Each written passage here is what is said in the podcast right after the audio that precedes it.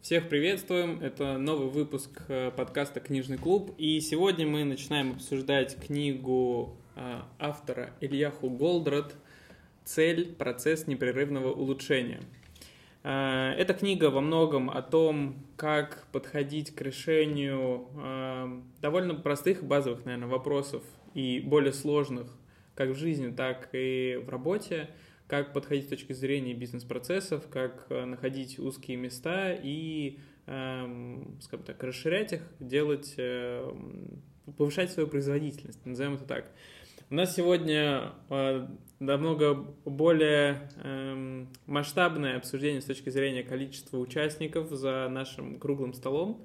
Э, всех я, наверное, не успею представить, но они будут указаны в э, описании текущего выпуска. Вы сможете пройти к ним на страничке, посмотреть их профили и получше познакомиться с нашими участниками.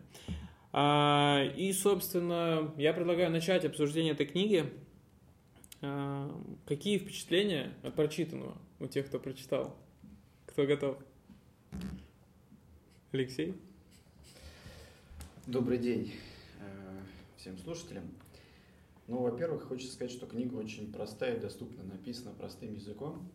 И э, в этой книге достаточно систематично излагаются э, мысль того, как э, улучшаются процессы, э, которые происходят на заводе по производству конкретной продукции. И э, я бы хотел на самом деле рекомендовать эту книгу к прочтению всем нашим слушателям, поскольку э, здесь очень хороший показывается пример того, как нужно правильно подходить к анализу процессов, э, там, бизнес-процессов на производстве или еще где-то, и как правильно вычленять э, те слабые места, которые необходимо улучшать. И, на мой взгляд, здесь, как я уже сказал, все очень просто, доступно написано и понятно будет даже, наверное, школьнику. Супер, Алексей. Александр, как ваше впечатление от прочитанного? А, всем добрый вечер. А, ну, на самом деле, я тут немножко, наверное, хитрю и кривлю душой, потому что эту книгу я читал, дай бог памяти, раз шесть. А, То есть ты точно рекомендуешь ее к прочтению? Вот. Ну, я ее рекомендую к прочтению по трем очень простым причинам. Во-первых, автор это один из, ну, скажем так, один из отцов-основателей одного из векторов повышения операционной эффективности, именно теории ограничений.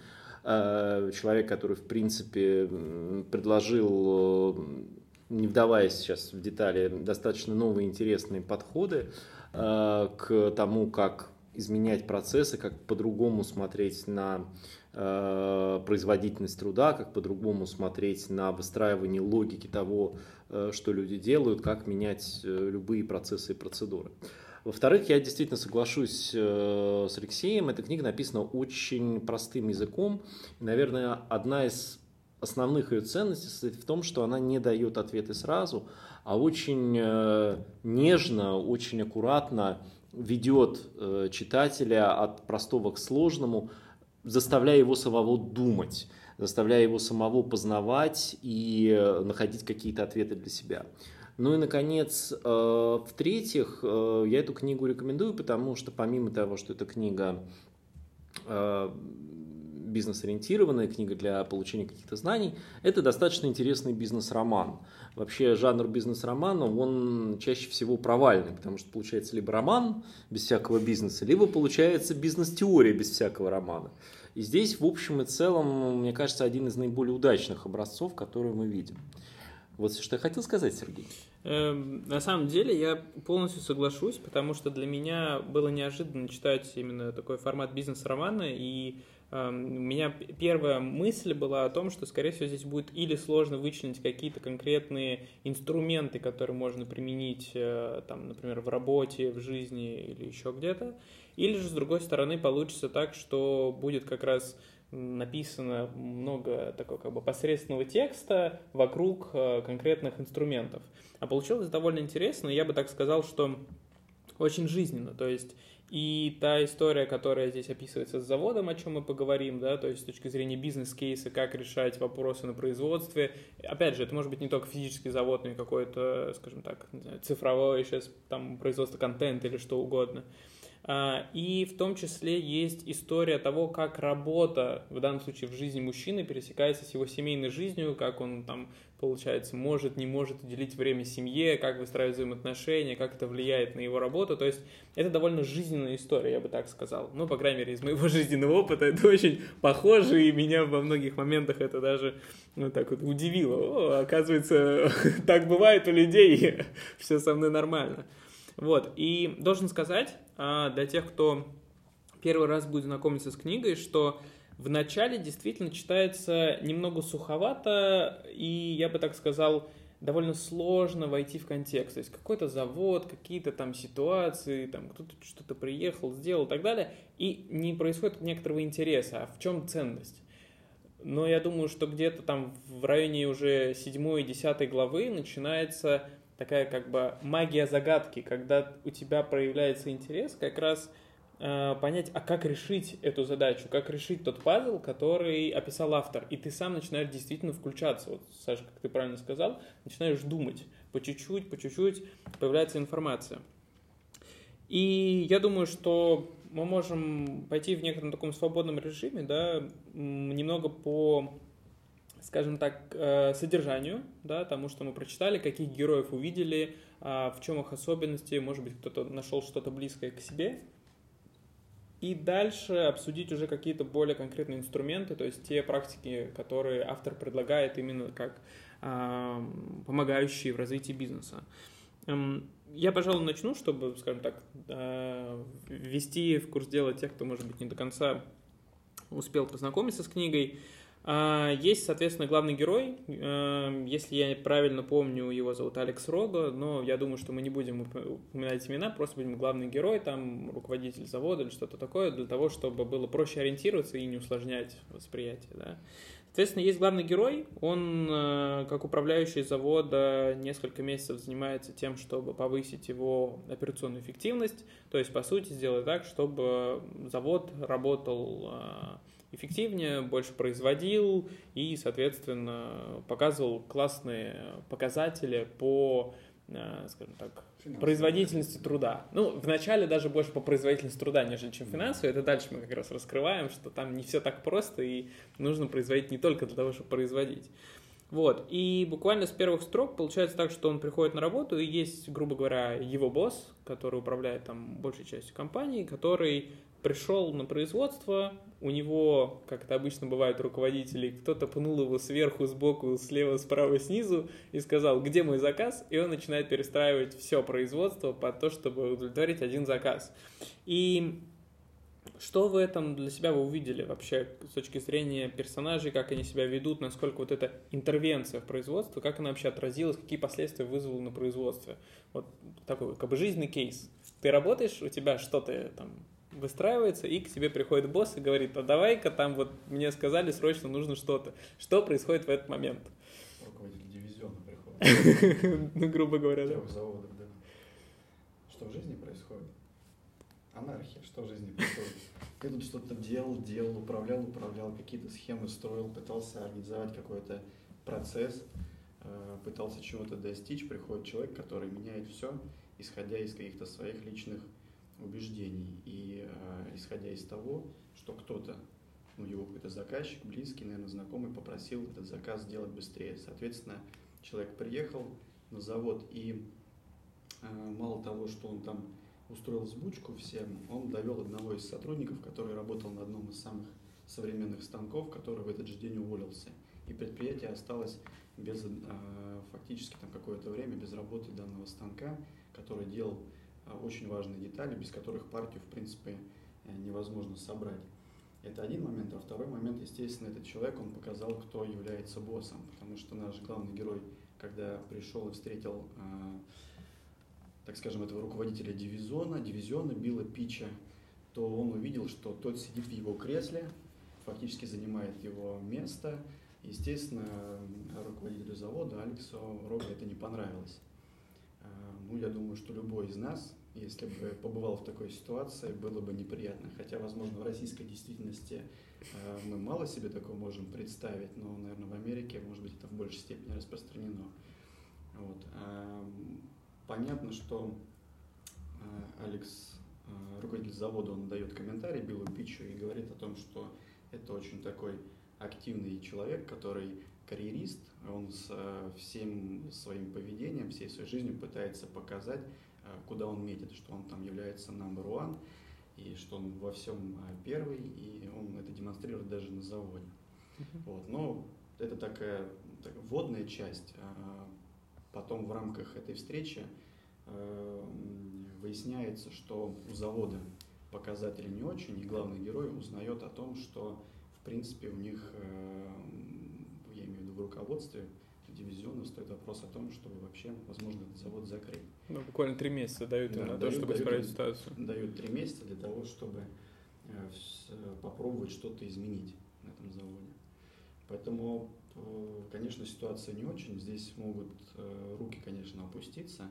И у большинства людей, наверное, так и происходит. Но главный герой, он думает над тем, как выбраться из этой ситуации. Здесь проявляется как раз его вот настоящие волевые черты характера. Он понимает, что если завод закроют, то порядка 600 э, человек останется без работы. И он вспоминает, что каждый год примерно в этом городе у них закрывается завод. Это промышленный городок небольшой. И э, каждый год какое-то предприятие закрывается, и больше двух тысяч, по-моему, за последнее там время людей осталось без работы. Ну, по сути, такая история похожа в том числе на российские регионы, да. такие моногорода, которые построены вокруг производства, и по мере того, как производство становится неэффективным, города закрываются, люди переезжают, и, соответственно, земля э, опустынивает да, от, э, от того, что происходит. И э, здесь мне, кстати, кажется важным, э, наверное, такой первый инструмент, первый, вот это как называется, инсайт, да, в книге, который есть, это как раз а, то, как противопоставлены психологические герои, да, руководитель завода, который более такой э, либеральный в каком-то ключе, да, демократичный, он старается посмотреть на каждого сотрудника в отдельности, увидеть его потенциал, подсказать там, а давай там попробуешь вот это сделать, а как вот эту ситуацию решить, то есть он так более, э, как сказать, старается аккуратно вза взаимодействовать с сотрудниками, и вот тот Билл Пич, который, да, а, руководитель дивизиона, который более авторитарен, он пришел жестко говорит, что давай все делать, и вот, да, я, я же там сказал, и все начали работать, до этого никто не работал. А по сути мы видим буквально на четвертой странице, что от того, что сделал а, этот руководитель дивизиона, по сути, все обезумели, никто не работает потому что все как раз потеряли связь того, а что нужно делать, как нужно в этой ситуации себя вести, чьи приказы выполнять, что, что происходит. И это остановило все производство. А более того, как раз на пятой странице э, руководитель завода говорит, что в принципе-то по ним, там, те показатели производительности, которые от нас спрашивают, при том, что там прошел второй раунд увольнений и 20% э, сокращения жалования произошло, в принципе, хорошо, что вообще хоть что-то работает. То есть мы видим две разные картины. Да? Картина человека, который непосредственно работает с людьми и понимает, что ему необходимо мотивировать этих сотрудников на работу, на выполнение тех функций, которые есть, и на человека, который, скажем так, работает исходя из какого-то представления цифр, исходя из представления того, как это, по идее, должно работать, и, соответственно, мы видим как раз вот это а, противоречие. Здесь есть еще один момент, который на самом деле мне, наверное, в силу, так сказать, профдеформации видится очень сильным. А, мы видим, что пич сам по себе он решала, как я бы так назвал. То есть он приезжает и он пытается не решить системную проблему, он не пытается посмотреть, причем как бы его посыл главному герою, к Алексу, что у него есть большое количество данных от разных поставщиков, то есть он пришел решить не просто проблему с э, каким-то очередным заказом, а он пытается на примере этого заказа объяснить, что этот заказ это один из многих примеров, как работает неэффективно завод. И при этом он не пытается системно решить проблему, он не пытается каким-то образом поговорить с Алексом, они не пытаются провести какой-то анализ.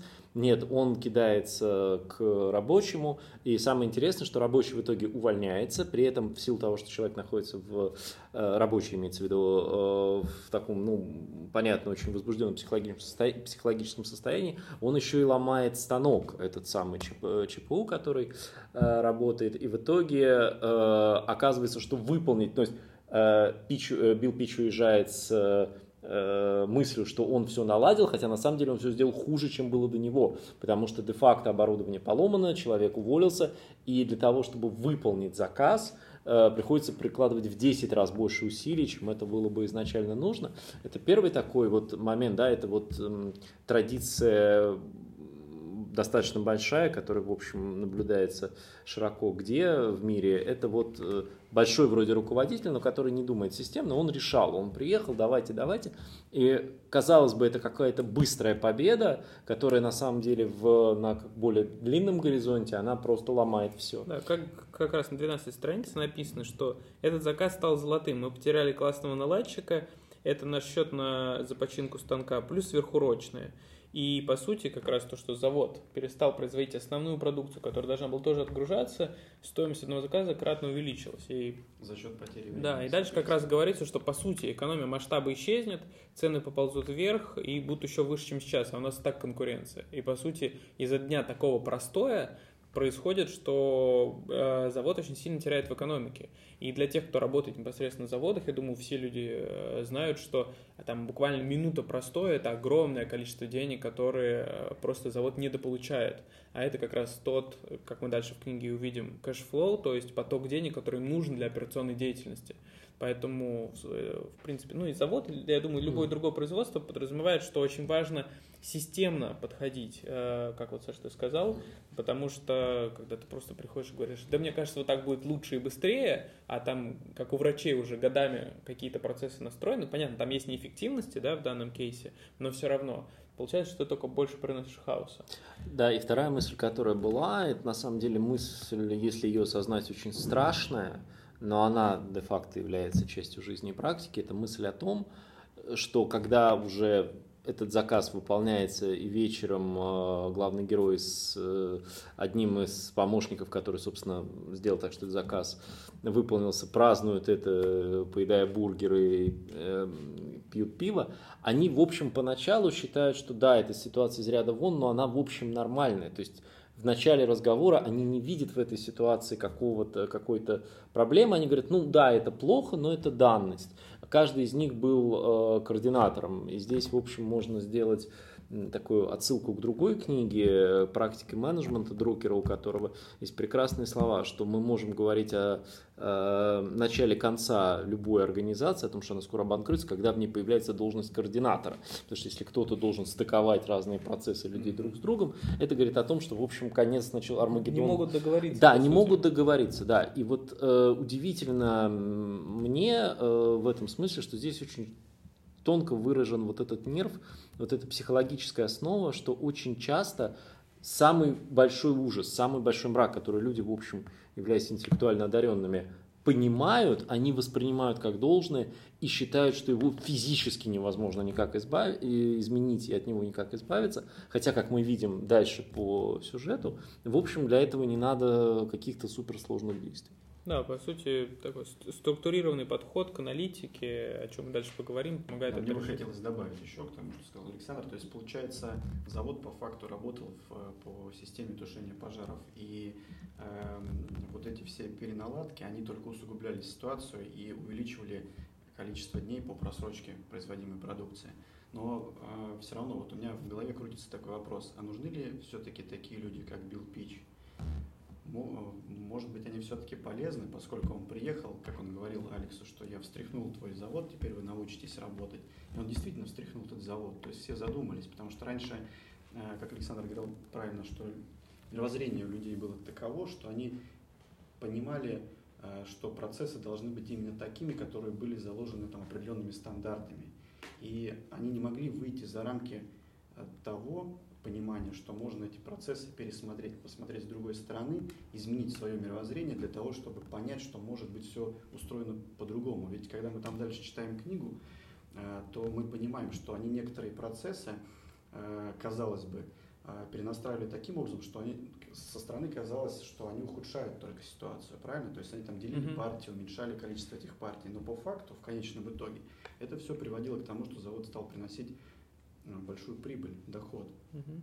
Ну тут, знаешь, я бы так сказал, вот буквально на 15 странице, ну в моей версии на 15, может быть у кого-то в другой, есть как раз описание а, вот этого Билла Питча со стороны того, как он менялся за эти несколько лет. Угу. И там как раз говорится о том, что он был совершенно другим пару лет назад. Он был уверен в себе, не боялся делиться полномочиями, давал возможность показать свою точку зрения, как только ты докажешь, что умеешь зарабатывать деньги.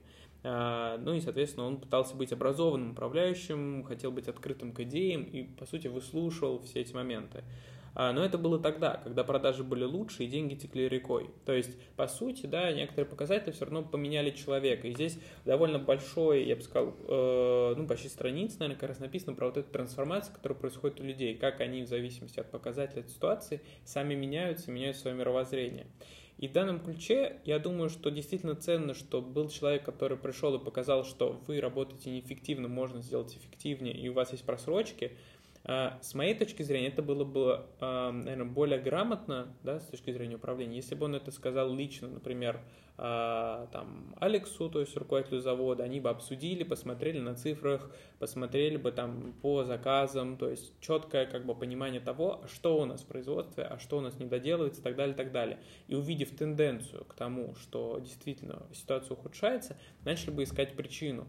И это как раз во многом, наверное, особенность который сейчас преодолевает российский рынок, то есть чем я много работаю, что отсутствует внутренняя аналитика, отсутствует понимание того, а сколько у нас сейчас заказов, на какой они стадии, почему они где-то отвалились, а почему люди не, не, не докупили что-то, почему так или иначе. И вот видеть это структурно и понимать, какие тенденции происходят, мне кажется, важно. А когда начинается уже, что как бы там, давайте сейчас всем я вам покажу, кто здесь главный, это уже начинается немного контрпродуктивно, на мой взгляд. Хотя, наверное, действительно стрессовые ситуации, они нужны. Как говорится, я где-то читал небольшое исследование, что э, человек наиболее эффективен, э, когда он находится в таком Э, ну, в таком некотором, да, э, среднем уровне стресса. То есть человеку все равно нужен некоторый стресс, чтобы он как-то двигался. Потому что если слишком большой стресс, он замирает и увядает, потому что он не может с этим справиться. Если слишком мало стресса, он считает, что, ну, как бы все окей, и ему не требуется какое-то развитие. И поэтому такая нормированная доза стресса, она нужна. Вот я бы так ответил на этот вопрос. Может быть, у кого-то есть другое мнение э, на такие ситуации. Но мне кажется, Билл Пич в этом смысле не нужен, потому что Билл Пич демонстрирует то, что я лично называю спорадический менеджмент.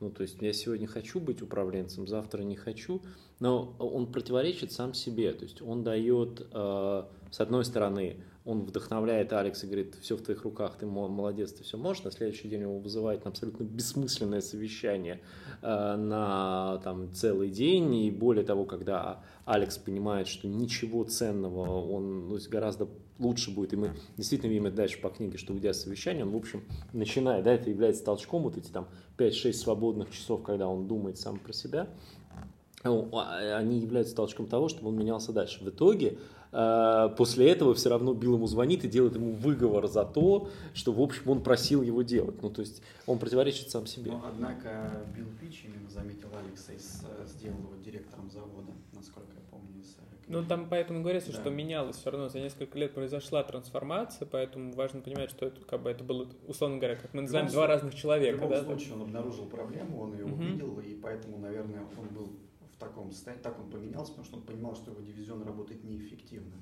И он приехал, Алексу все это высказал, но он не хотел вникать э, в сами процессы судя по всему. И тут знаешь, какой еще важный момент? Все-таки вот я читаю, может быть, это моя догадка была, там непосредственно в тексте не сказано, но как будто у Билл Питча тоже есть еще сверху руководитель, который сказал, что если вы там, условно говоря, не сделаете вот это время там улучшение, то как бы я и тебя уберу. То есть здесь получается история, что это не его искренняя мотивация сделать завод лучше, а это как бы мотивация, как такая палочная система. Один пнул одного, другой другого, и так все до последнего рабочего, который как раз уволился, условно говоря, из-за того, что там каждый получил по взбучке. Вот мне кажется, это не совсем эффективная система управления, и э, как раз на мой взгляд, вот эта вот аналитика и вот эти сигналы, которые можно видеть, это как-то более эффективно.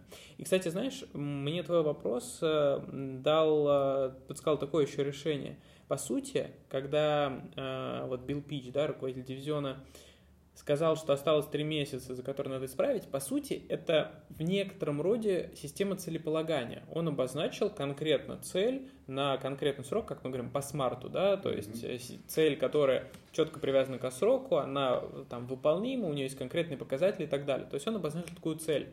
Просто он сделал это скажем так, больше, наверное, из какого-то негативного посыла, нежели чем, да, нежели чем обсудить и сказать, а давай мы зафиксируем с тобой, что там, например, к концу года мы ожидаем, что будут вот такие-то показатели, там, промежуточным итогом будет такое. То есть вот эта система целеполагания, она во многом тоже, что я замечаю, отсутствует, и это как раз создает непонятку. Есть какая-то супер большая цель, мы хотим быть самым лучшим заводом на свете, там, или, не знаю, компанией. И что для этого делать, куда двигаться, как двигаться, непонятно. Да, то есть очень важно оцифровать, что вы хотите, четко сформулировать, к чему вы хотите прийти. Вот на мой взгляд это Мне вот... напоминает, как когда учат плавать, там на лодке выплывешь, бросили, выплывешь. Ну, да, куда выплывешь, зачем выплывешь, непонятно. Да, и вот здесь, кстати, буквально в четвертой главе появляется а, персонаж, я даже в какой-то степени как свою ролевую модель его увидел, это Иона, это такой консультант, бывший преподаватель физики, вот как потом выясняется, человек, который работает там с крупными предпринимателями, помогает им как раз увидеть а, вот эти моменты для улучшения. И помогает им по чуть-чуть, как в самом начале мы сказали, доходить до решения.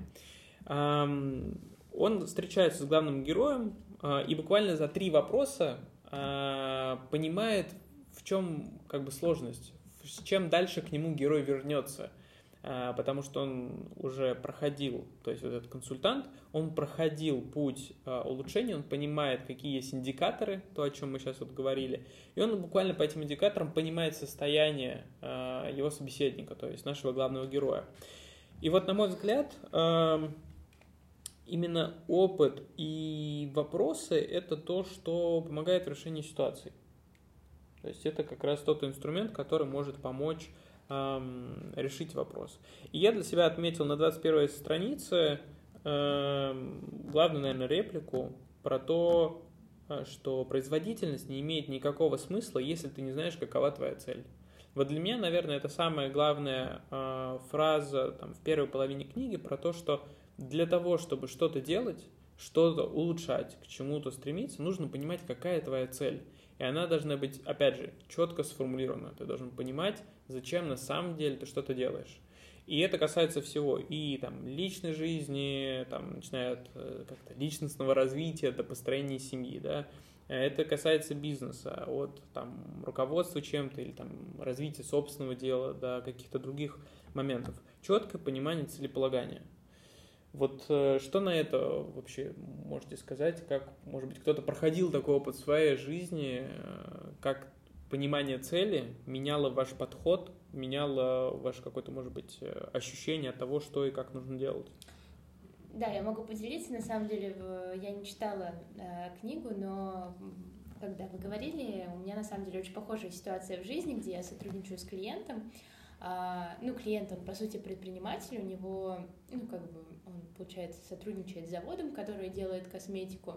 И у нас похожая история, то есть у нас есть ровно полгода, а, где мы договорились прийти к какой-то определенной цели. Если эта цель не реализуется, по сути, как бы производство останавливается. Потому что сейчас это там ну, условно на каком-то определенном обороте, но нужно, ну, этот оборот уже достиг, например, трех лет примерно, и нужно как-то масштабироваться. И то есть вот у нас есть вот э, условно эти полгода, э, где мы знаем, где какая, какая точная цель в деньгах, э, в прибыли. И по сути вот именно такое, как ты сказал, целеполагание, оно помогает наверное, убрать из головы какой-то хаос, тысячи каких-то неважных, например, да, или не совсем а, целевых а, решений или задач, которые сейчас есть, и все-таки концентрироваться на главной задаче. Ну, в данном случае это прибыль. Да, и это очень интересный кейс, э, как э, вообще, когда у тебя есть определенные сроки, и ты понимаешь, что если это не будет выполнено, мы что-то изменим, да, либо ну, вообще э, полностью перестанет эта история функционировать, а у тебя есть желание помочь, а, да, и реализовать идею, ты начинаешь мыслить совершенно по-другому. Ну, по сути, цель, э, она помогает сфокусироваться. Она помогает да. вам увидеть, э, какие шаги вас к ней приближают, а какие отдаляют. Вы поставили себе какую-то цель и понимаете, что для ее достижения нужно. Может быть, для вас она еще не слишком четкая, какая-то отдаленная, но в целом уже появляется вектор. И мне лично, сейчас э, передам слово дальше, но мне лично очень понравилась фраза на странице 22 э, «Ты можешь найти ответ в своем жизненном опыте».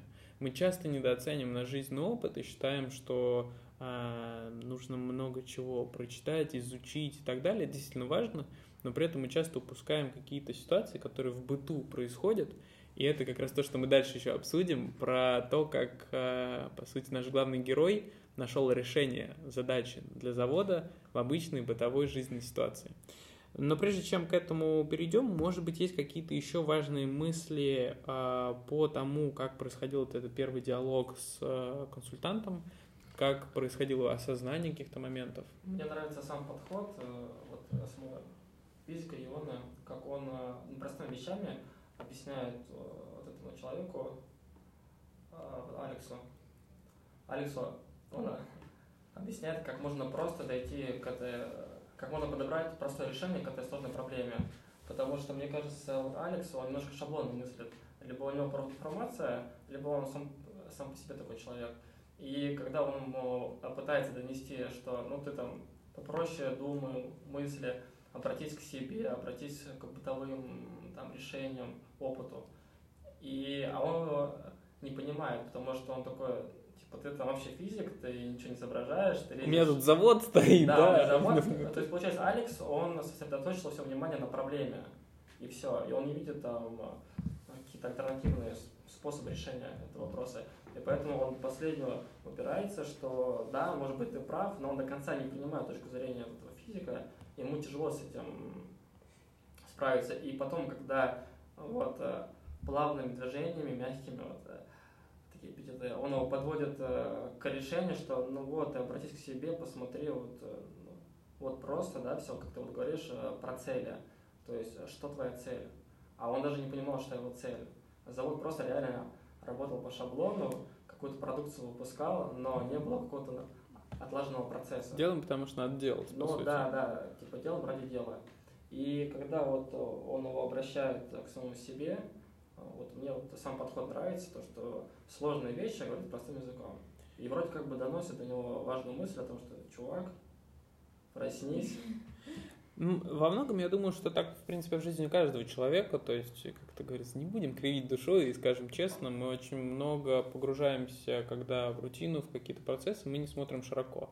То есть, понятно, это просто, наверное, невозможно физически на все подходить с новой стороны, постоянно что-то улучшать, находить какие-то решения. То есть у нас есть автоматические какие-то уже реакции, там, привычки, которыми мы решаем большинство вопросов.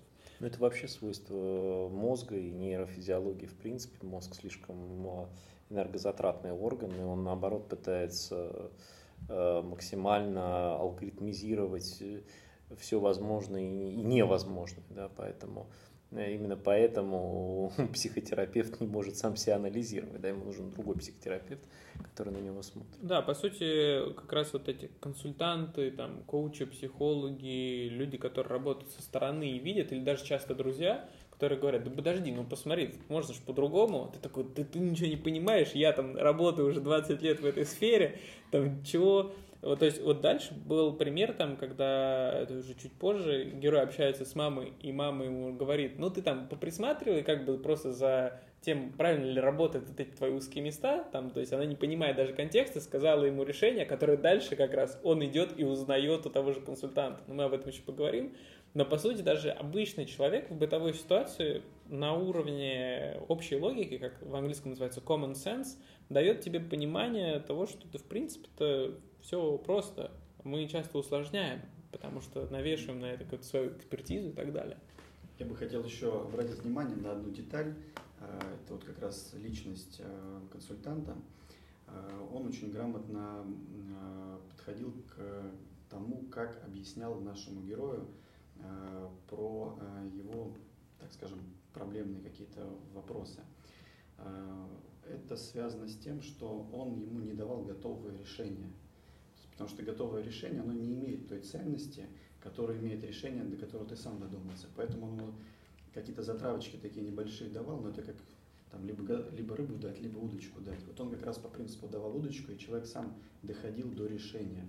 Он где-то его там корректировал. И это, по сути, его ценностью становилось. Благодаря этому, ну, я так подозреваю, что он потом в дивизионе э, тоже наведет порядок и будет э, не только его завод э, работать успешно, но и другие заводы, ну, забегая вперед. А вот это и есть элемент фантастики в этой книге, потому что в жизни от консультантов требует вот такой подход. Я наверное, 95% моих клиентов а это люди, которые говорят, все понятно, дайте вот, дайте, не надо удочку, дайте рыбу, дайте рыбу, вот рыбу много. рыбу, да, да, да. Ну, так же, как и герой, по сути. Да, он тоже да, да, да. Но он как бы, он, он, он человек, который, ну, здесь э, это всегда двойная сторона, да, как консультант умеет, должен уметь работать с клиентом, так и клиент должен уметь работать с консультантом. Вот, поэтому здесь э, та же, ну, я и говорю, здесь для меня несколько фантасмагорический даже момент, потому что по большому счету э, здесь спрессовано, по, по, по большому счету Иона должен был много времени с ним коммуницировать, чтобы вообще просто тот согласился на такой подход. Да, это вопрос к мировоззрению, о котором мы да. говорили ранее, потому что он зажат в определенных стандартах, рамках. Почему вот и Влад говорил, что ему было тяжело понять то, что ему говорит да, и по сути эм, в предисловии автор говорит, что э, книга и э, нахождение ответов построены по такому принципу сократического диалога. Это то, как сейчас работают ну, профессиональные коучи, если мы говорим, да, именно о коучах такой международной сертификации, бизнес там, личных.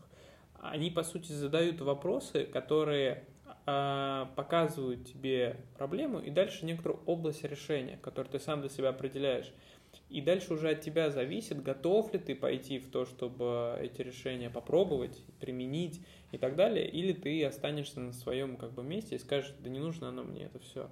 И вот здесь в книге действительно герой понимает, что он хочет решить этот вопрос. То есть для него это становится элементом уже азарта, как ему решить этот пазл.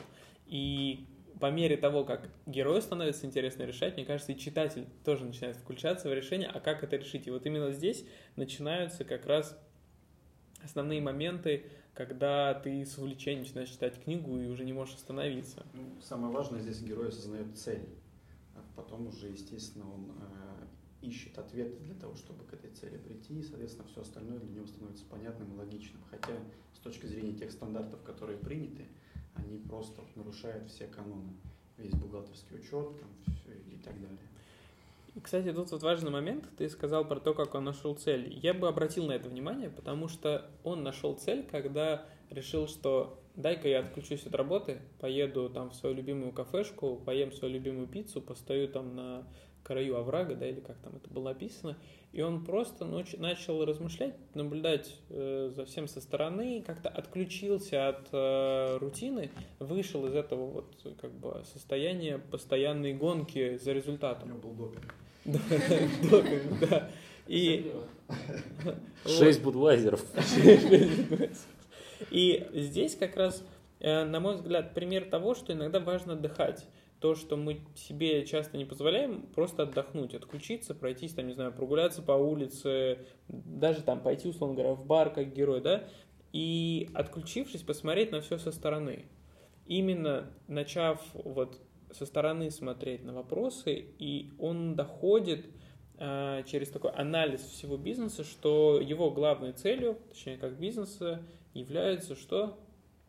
Делать деньги. Делать деньги, да. Все просто.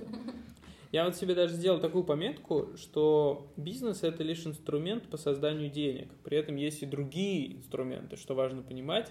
То есть э, для тех, кто хочет, там, я хочу стать предпринимателем и прочее, надо понимать, что иногда не обязательно делать свой бизнес.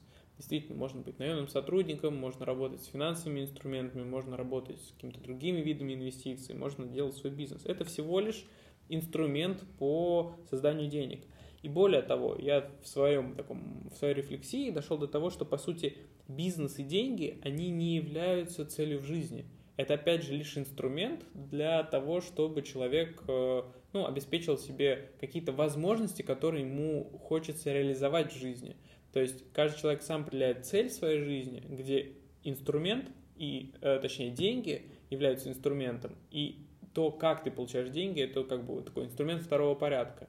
Вот это, мне кажется, важно понимать. По крайней мере, это та была мысль, которая я для себя, казалось бы, в книге про бизнес-роман, да, для себя вычленил. Мне показалось это очень интересно. Это очень здорово, потому что у многих деньги как раз и являются целью. Ну, бывает такая, да, я, я не скажу, что подмена, возможно, для кого-то действительно, то есть э, это связано там с потребностями, не знаю, в признании или там в определенном уровне жизни. Э, я тут точно не буду это критиковать.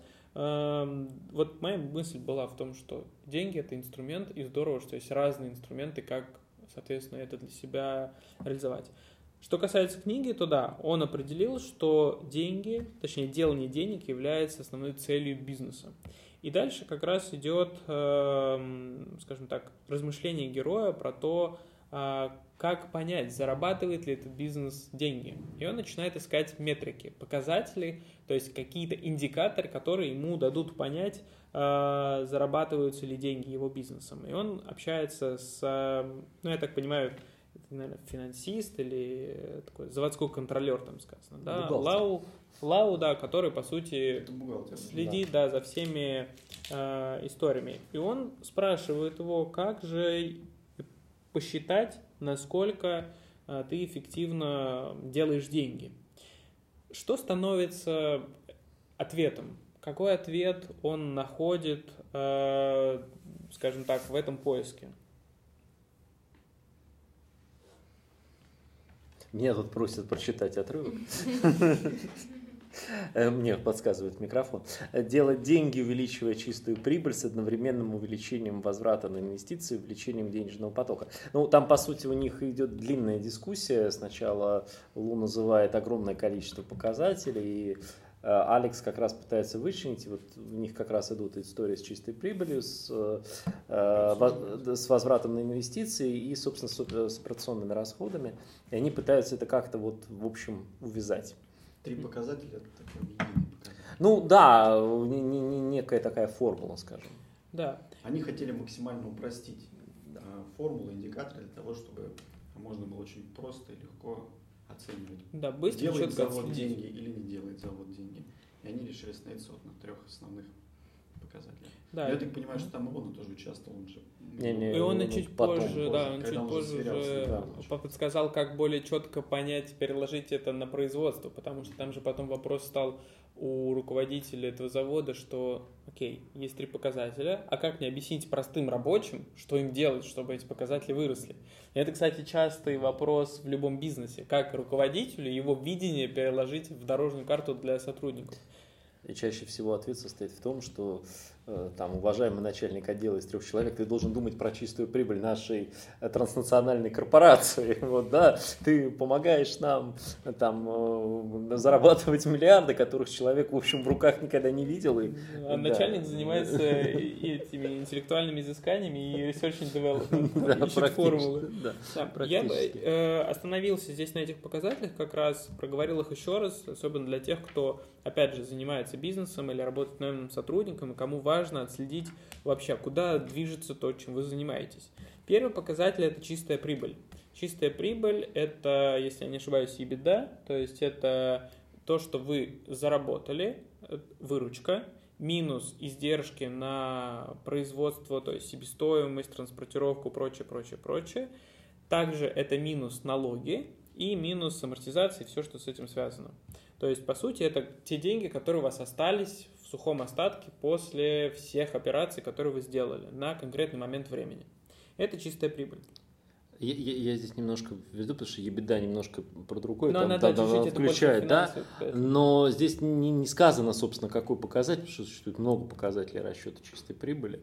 Вот. Э, здесь просто сама идея вот про деньги пытается как-то явиться. То есть э, в книге на самом деле нет какого-то точного указания на какую-то точную формулу. Академического. Да, академического, что надо считать условно так, а не, не так. Мне кажется, что... Это условно больше такой понятие. Да, и мне кажется, что здесь как раз вот автор, он как раз и приводит нас к тому, э, что ну не цепляйтесь вы, ну то есть рассчитывайте, как вам удобно, да. Э, главное, чтобы этот показатель выражался каким-то понятным для вас э, способом. Чтобы вы всегда одинаково рассчитывали, да, чтобы было да, но, но, но в хронологии понятно. Да, но что, ну просто он не говорит, что вот это канонически верно, а это есть ересь, которую надо. Он, он просто показывает логику. Да. Да, ну я постарался э, чуть более четко, да, постараться объяснить про это. Соответственно, возвратные инвестиции. По сути, возвратные инвестиции это показатель, по-другому Return on Investments, мы обсуждали это в, в предыдущих выпусках.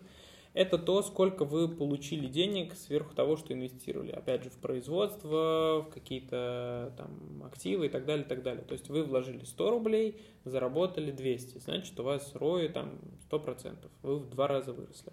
Вот. Если вы вложили 100 рублей, заработали 10, то у вас там ROI будет всего 10%. И в зависимости от объемов инвестиций, будь то тысячи, миллионы, миллиарды, и от объемов того, сколько вы получили, соответственно, получается этот показатель. И третий показатель – это денежный поток. Ну, по сути, наверное, это, скажем так, некоторая выручка, которая у вас растет на операционные расходы в течение периода. Вот эти три взаимосвязанных показателя э, герой берет как э, основу для понимания того, делает ли его бизнес деньги.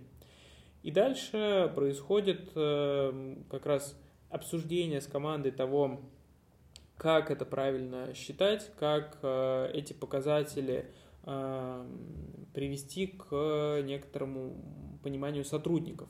И происходит новый э, диалог с Ионой, консультантом, где главный герой задает вопрос, а как все это оцифровать в понятных терминах? И Иона дает ответ, что есть еще как бы три такие показатели следующего уровня – это скорость генерации дохода, связанный капитал и скорость операционных расходов. Вот если так коротко, как вы для себя вообще понимаете, о чем, о каких показателях здесь говорится, почему они, может быть, имеют значение?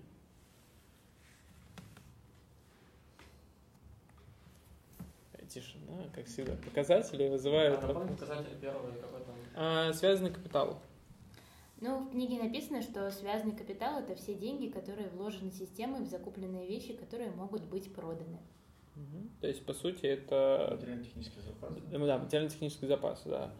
И операционные расходы, да, еще? Операционные расходы, да, это все деньги, которые система тратит на то, чтобы э, превратить связанный капитал в генерацию дохода. То есть это... Зарплата сотрудника, налоги. Фото, ну то есть как это операционные еще издержки на поддержание просто самого процесса. Постоянные расходы. Угу. Также есть скорость э, генерации дохода, это скорость, с которой система генерирует деньги посредством продаж. А, ну, возможно, я думаю, что последнюю и первую можно связать ну, в какой-то степени, потому что ну, тут все зависит от того, сколько денег было вложено и сколько было продано. Я думаю, что вот эти две формулы, они имеют между собой корреляцию прямую даже, а, потому что от этого все зависит, потому что они еще вот ранее говорили, что у них помимо завода еще был сток, ну, то есть э, хранилище какое-то, где они перерабатывали, то есть перепроизводили дополнительные детали и не успевали их продавать. Из-за этого у них э, получался такой э, Часть денег заморожена. Да, замороженные деньги. Не были в обороте, то есть э, был профит. Ну, в смысле, угу. вот, то есть, по сути, были большие запасы, которые да, не реализованы да. в реальном доходе. Да. Но здесь, по сути, Голдрат на самом деле дает э, через вот там даже есть еще более простое выражение в книге запасы, продажи, запасы и операционные расходы. Он дает на самом деле определение процесса. То есть любой процесс, то, что мы называем бизнес-процесс, да, ну, он не связан никак с коммерческой деятельностью, бизнес-процесс может быть на государственной службе, это любой процесс, он есть преобразование э, ресурсов на входе в результаты на выходе. То есть люб, любой процесс это некая последовательность действий, который трансформирует то, что Голдарт называет запасами, в, соответственно, продукт, который нужен клиенту, который реализуется, то есть доходы, и делает он это, условно говоря, используя операционные расходы. То есть здесь немножко Голдрат через показатели, не описывая, что это процесс, он выражает это э, как процесс, э, и, соответственно, это три основные составляющие. Он дальше делает абсолютно логичный вывод, что, ну, снижая запасы, и, ну, то есть, неправильное слово снижая, оптимизируя, да, то есть делая более эффективным использование запасов, и они могут быть маленькими, могут быть вопрос их использования, да, а вот, э, хотя чаще говорят о сокращении, и операционные расходы, да, и повышая вот, собственно, выход, а таким образом можно достигать той цели, о которой говорит главный герой, а именно получать деньги. Я бы, кстати, хотел еще добавить, коли работаю у производителя, а мы занимаемся производством. У нас есть завод. И в какой-то степени я вот даже вопросом задавался, почему бы нам э, не делать, точнее, не закупать чуть больше комплектующих, а, ну, как бы, как делают там другие вендоры, например, там Lenovo, HP mm-hmm. и так далее, ну, такие большие трансвотоп такие компании. А дело в том, что вот э, есть э, такая хорошая аналогия, то, что автор описывает, э, недостаточность оборотных средств. Uh-huh. А, их не хватает. То есть, что здесь происходит, на мой взгляд? А, растут операционные расходы. А, продажи не успевают Окупить это. уходить, да. Mm-hmm. То есть, э, скорее всего, проблемы с, со сбытом продукции. И плюс они, они продолжают производить. И, ну, и там какие-то проблемы возникают. А, и вот э, я спрашивал там у своих коллег, почему мы не можем закупать топ комплектующие, чтобы на случай там кризисных ситуаций каких-либо, например, там как с пандемией сейчас, а, когда задержки увеличиваются, то есть когда средний ну, срок поставки, например, на компонентов может, ну, обычно занимает неделю-две календарных дней, 14 дней календарных. А, а кризис может быть там месяц ждать, два месяца, три месяца. Почему бы нам не закупить, да, вот их? А на текущем моменте э, производственных мощностей в плане денег не хватает. Не хватает именно оборотов, uh-huh. именно оборачиваемых средств э, в компании, потому что если будет делаться такая закупка, то придется вкладывать ну, собственные деньги. А, и не факт, что потом ну, получится сбыть продукцию, как вот в этой ситуации. Вместо того, чтобы хранить это как запасы да, на да, складах. Да. И поэтому здесь э, такой подход, э, выполнять э, заказы как проектную деятельность.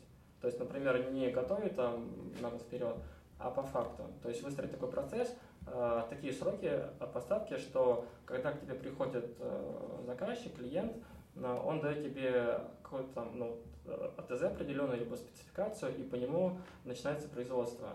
И когда это производство заканчивается, ему идет отгрузка. Это как раз такая канбан-система, которая да, там, приписывает Toyota, что у вас есть четкий заказ, и вы под него уже работаете. Да, система вытягивания да. вместо системы выталкивания. Не, про... ничего не валяется. Да.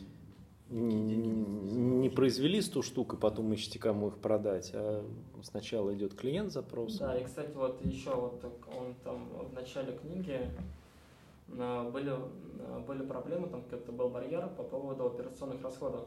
То есть он говорит, что мы уже уволили там кучу людей, мы уже оптимизировали э, всех и вся, но почему-то все равно бизнес стоит. Вот как раз таки потому, что, да, людей они, конечно, убрали, но, возможно, они не обращали внимания на операционные затраты. Возможно, э, проблема была не в, количестве, не в количестве людей, на которых тратилось, а в объеме денежных средств, которые уходили на этих людей. И, возможно, отчасти от того, насколько грамотно был выстроен процесс вообще производства. Возможно, ну, вот как мы уже выяснили, там был старый шаблон, когда там старая концепция, которая уже не работала, которую нужно было менять. И вот даже вот отчасти я поддерживаю Билла. Да, конечно, он темпераментный, а, как Жириновский, возможно. А, а, но, тем не менее, он приехал на завод, он Э, такую взбучку устроил, и он, э, да, возможно, был там неправ с этим рабочим, он не имел права влезать во внутренний процесс э, завода, потому что это нарушает там все правила, потому что он не знает, он сидит наверху, uh-huh. ему важны цифры, он видит, что завод падает, значит, ну, нужно приехать разобраться, что происходит. А вот в плане замечания Алексу он дал да, понять, что смотри, у тебя проблема не в конкретном заказе у тебя проблемы целиком. То есть mm-hmm. смотри шире, смотри масштабно, как э, не какие проблемы с заказом, а как устроен бизнес. У тебя проблемы в бизнесе, вот и, ищи вот эти вот э, механизмы, которые, вот такие коррозии, и, и убирай их. А я забегу вперед, э, там в будущем по тексту будет э, хорошее описание про поход. Угу. И я думаю, что как раз про поход мы говорим уже, поговорим уже в следующей, на следующей нашей встрече, в следующем выпуске. Да, а, для того, чтобы поставить э, такую некоторую точку в сегодняшнем обсуждении, я вижу, прям вы все так разогнались, это э, на адреналине, да. Я как раз скажу то, что написано на 44 странице, что генерация дохода, деньги, которые приходят, связанный капитал, деньги, временно находящиеся в системе, операционные расходы, деньги, которые мы должны заплатить, чтобы превратить связанный капитал в доход. И по сути, как Александр правильно сказал, мы все отметили, это все часть одного процесса. Что-то к нам пришло, мы это переработали и получили за это некоторую выгоду. На этом мы на сегодня приостановимся а, для того, чтобы в следующий раз, скажем так, поговорить и про поход, что же там случилось, э, что же это за поход такой, и про то, как началась, по сути, оптимизация работы завода и к чему все это привело.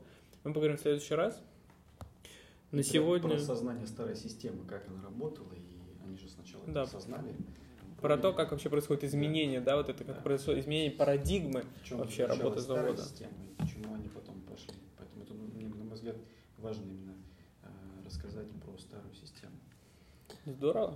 Было интересно. До новых встреч. Да, э, уважаемые слушатели, напоминаю, у вас есть возможность присоединиться к нашему телеграм-каналу, участвовать там в обсуждениях, писать свои мысли, идеи о том, что вы прочитали. У вас есть возможность э, дискутировать и, конечно же, оставляйте отзывы на всех площадках подкастинга и в телеграм-канале, чтобы мы в том числе совершенствовали наши обсуждения и давали больше пользы вам. До скорых встреч!